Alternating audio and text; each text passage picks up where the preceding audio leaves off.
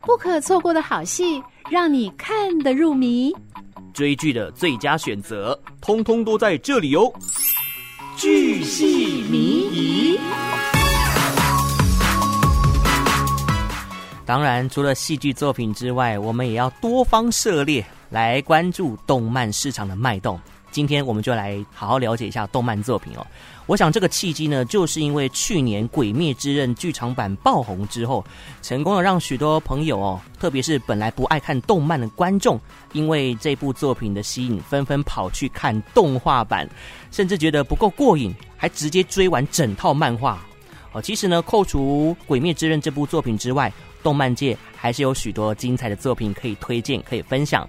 所以今天呢，我们线上邀请到 MOD 跟 Hami Video 的这个动漫编辑小林，跟我们一起来推荐好看的动画作品。小林你好，Hello Lucas 好，听众朋友大家好啊！我相信我们九四点三频道一定有潜在的动漫迷在这边，所以呢，我们今天要推荐的三部动画作品，头一部啊，哦，堪称是《鬼灭之刃》后最强的动画，对不对？对，没错，私心推荐哦。好，那片名是什么呢？咒术回战。哇，一听呢就觉得说好像是适合呃看动作爽片的朋友，对不对？没错，没错。嗯哼，我先大概介绍一下这部作品。好，那这部作品是日本漫画家借借下下的作品。它是被誉为最近近年来最能够接棒鬼灭的神作哦，不但初上下空降动漫点阅的第一名，而且连续盘踞四个月的点阅冠军。对，那日本今年三月还直接用《咒术回战》这个主题来包办整个日本大阪的车站，甚至有很多政治人物还有明星都会在 IG 上面发表很多跟咒术有关的 cosplay 跟文章，所以说它真的是非常有话题性。嗯，在今年日本当中哦，是充满话题性的一个动画作品就对了。对，它故事内容是在描述日本每年平均都会超过一万个不明失踪和死亡的案例，那么都是因为诅咒所产生的咒灵让他们死亡或者是失踪。嗯，那所谓的诅咒呢，就是人类的各种负面情绪啊，不管是痛苦或者是嫉妒等等。那么有一天，我们的男主角虎杖悠仁，他为了从咒灵的手中解救他的学长姐，那情急之下就把一个咒灵所寄生的一根很恶心的手指头吞到他的肚子里面去。偏偏这个手指还是一个世纪大魔王诅咒之王的手指，哦，然后吞下去以后，学长姐自然就被解救了。但是男主角本身他也变成了一个亦正亦邪的角色。哇！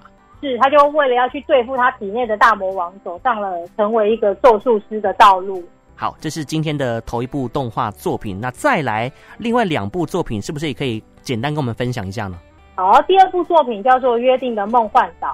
那这部作品呢，在二零一八年是被 Jump 公布是新四大天王之一，哈，和《鬼灭》一一并的。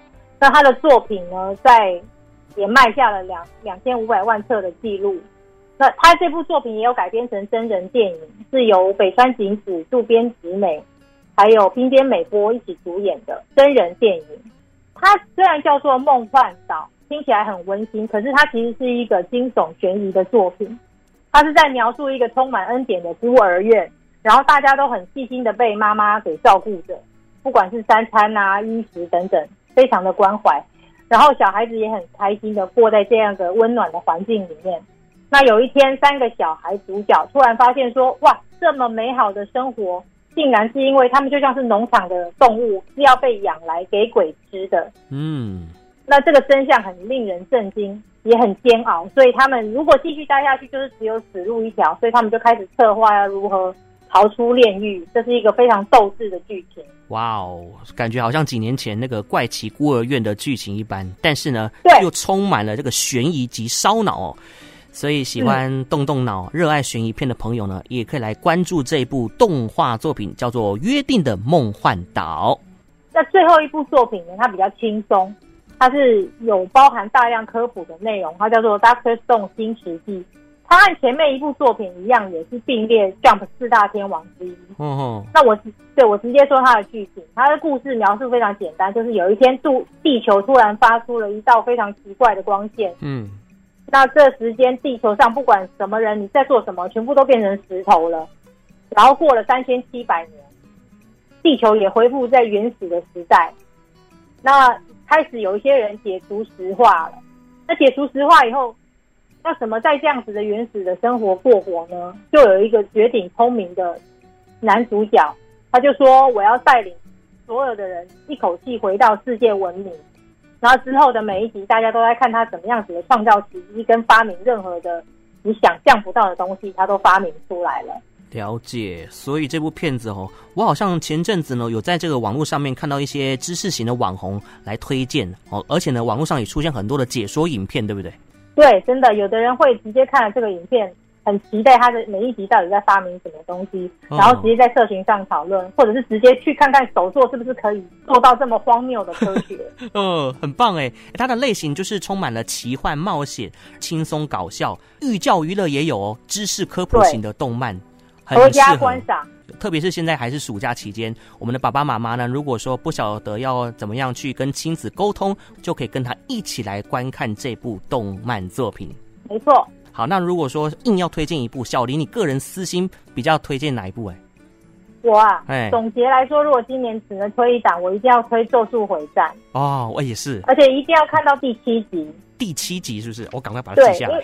对，我要，因为里面有一个男主，呃，不是男主角，他是老师，他叫做五条悟。嗯，他是一个白色头发，然后戴黑色眼罩的人。我相信社群上一定有看过这样子的 cosplay。嗯嗯。那他的设定是一个非常强的咒术老师，然后他他第七集把眼罩掀起来的那个瞬间，你整个就会被圈粉了。哦。